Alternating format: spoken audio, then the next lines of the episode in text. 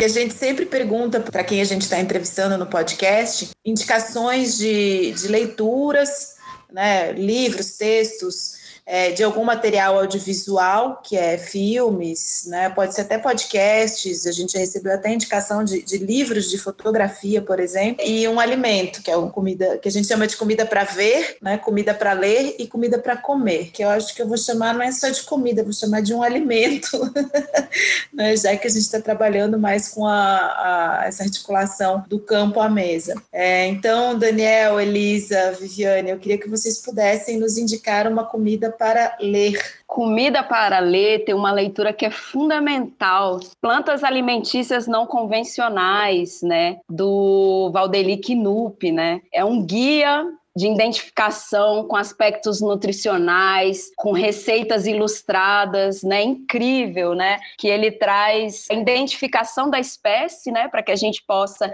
identificar corretamente. Então, ele mostra ali aspectos é, morfológicos da planta, é, o bioma, o local de ocorrência e, de uma forma incrível, traz a receita. Então, dentro desse livro, tem até pipoca de semente de Vitória Régia.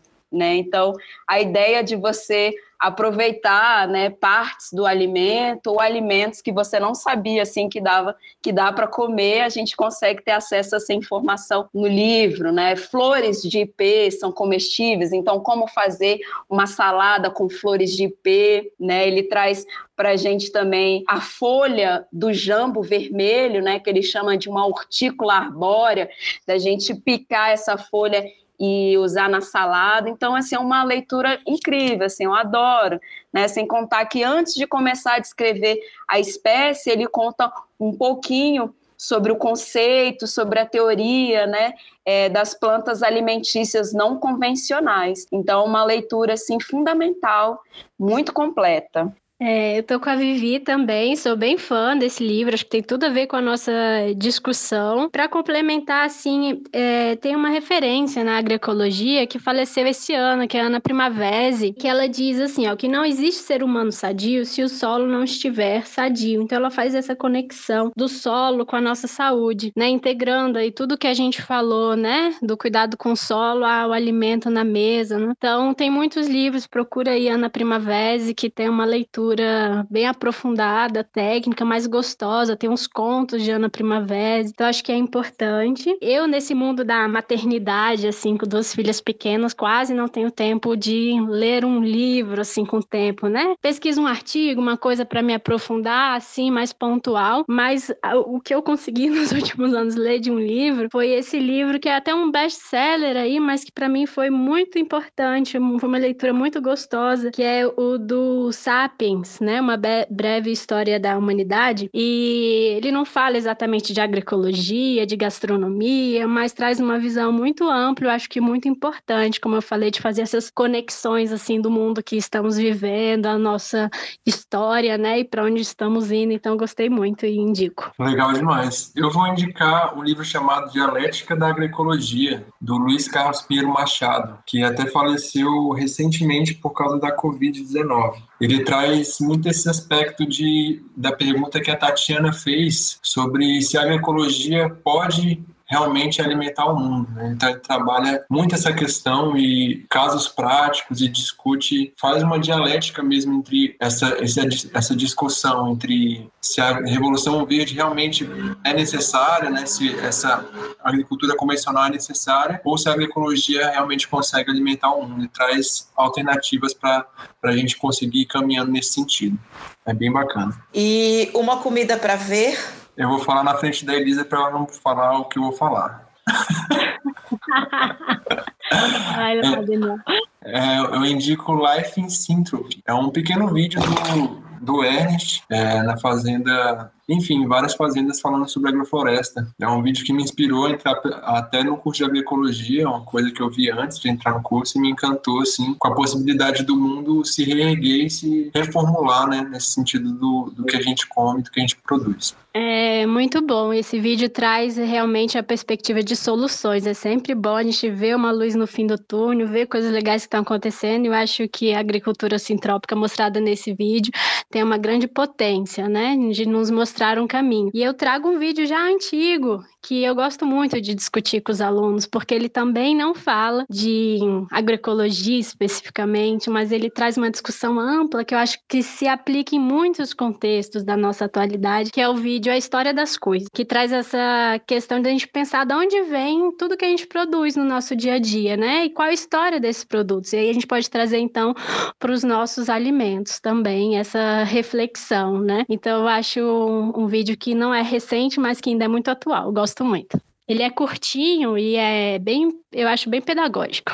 Eu gosto muito de um filme, né, que a gente sempre assiste, assim, né, quando a gente vai discutir um pouco aí o, o processo do veneno, né, do agrotóxico que chega nos nossos alimentos, e é o filme O Veneno Está na Mesa. Tem o um e o dois, né, que vale muito a pena é, assistir.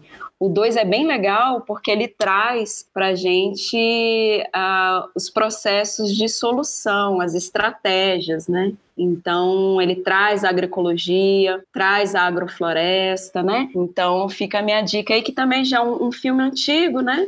Mas ele é muito didático, ele faz um recorte histórico, ele aborda assim de uma forma bem completa é o perigo aí do uso do agrotóxico. Então, o veneno está na mesa um e o dois. E por fim, uma comida para comer.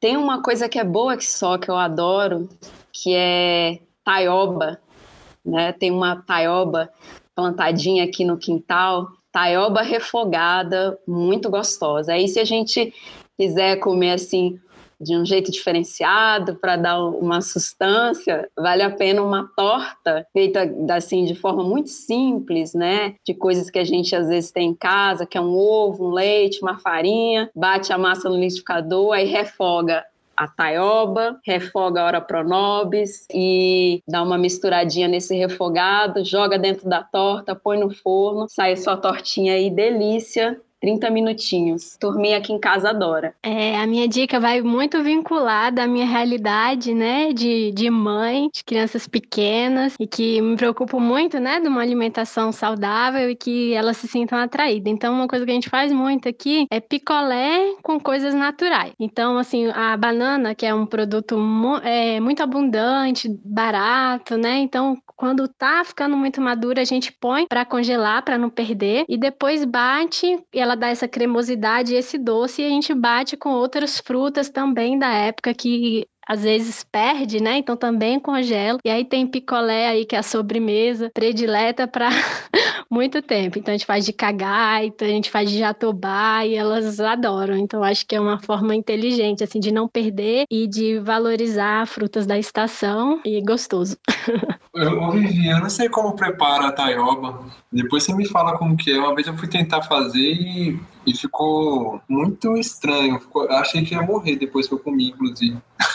Tive uma, uma reação ao negócio, mas enfim. Uma comida que a gente tem feito aqui em casa, uma coisa simples assim, é secar a moringa e triturar ela no liquidificador para virar um pozinho. Aí a gente usa para fazer na tapioca, coloca no, no curry, faz um tempero, coloca, coloca praticamente tudo aqui. Aí dá uma acrescentada na, na nutrição, né? É isso, dá, dá uma, um tchan no, no prato. Daniel, só complementar, porque eu assisti agora, em tempos de pandemia, uma live com o Nuno Madeira, das punks, e ele comentou da moringa, que é melhor o consumo dela é, aquecida, assim, refogar alguma coisa, não, ela, assim, natura, crua, dependendo da quantidade, né, pode ser não ser tão boa. É, também sei desse uso in natura, como ele falou, mas ele me alertou e eu sei que tem uma questão do potencial da moringa nutritivo, mas que tem uma questão agora que a Anvisa está questionando e ele explicou que é por essa questão é, de ser in natura, né, esse questionamento é, do uso in natura, que ela é aquecida, teria todos os efeitos benéficos, né? Daniel comentou comentou aí da, da taioba, né? Que ele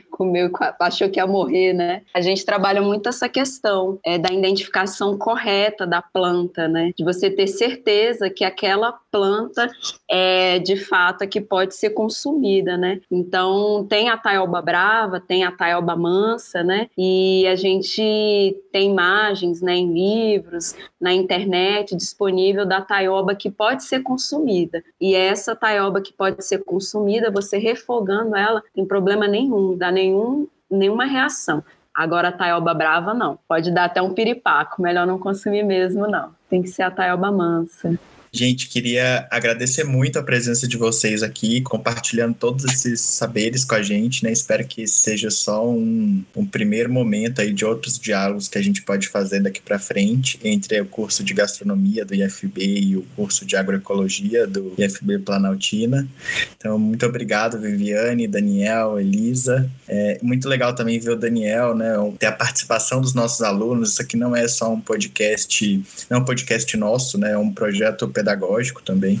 E, e não é só também para falar de comida, a gente quer. Aqui tem um pouco também da escola e, da, e do instituto e da educação que a gente quer construir, né? Sempre dialogando sem hierarquias. Então, muito bacana é, ter, a, ter a sua contribuição aqui também. Muito obrigado. Eu só tenho a agradecer, sempre admirei bastante esse curso de agroecologia em Planaltina. Fico muito contente de, de conhecer a Viviane e a Elisa, que eram professoras que eu não conhecia, de ter a participação do Daniel. Eu acho que a gente pode trocar muitas figurinhas né, entre o campus Riacho Fundo e Planaltina. É, sempre foi, né, sempre houve um, um namoro né, entre esses dois campos, mas acho que um namoro ainda que está um pouco distante, assim, é tipo uma, um amor platônico. É online. Né? Tem uma, tem uma é, Brasília no meio, né? Tem uma, exato, tem uma Brasília no meio, mas eu acho que a gente precisa é, se aproximar bastante, né, efetivar mais esse amor é, platônico, dar, dar um pouco mais de carne para ele agradecer, muito obrigada pela aula, né, que vocês deram, e, e a gente vai continuar provavelmente essa discussão, não só com vocês, mas entre a gente aqui do grupo, que na sexta-feira, se tudo der certo, a gente vai discutir o texto da Vandana Shiva, e eu acho que tem tudo a ver com a discussão que a gente fez aqui, né, eu acho que vai ser uma continuidade. Sim, a gente também agradece, né? Agradeço muito a oportunidade, muito legal essa iniciativa, esse projeto de vocês. Escutei outros, assim, temas variados e atuais, e gostoso de escutar. Então, um grande prazer também trazer a nossa experiência para esse bate-papo e vamos sim dar carne para esse namoro que eu acho que pode render muitos filhos aí, ter muitos frutos saudáveis e gostosos.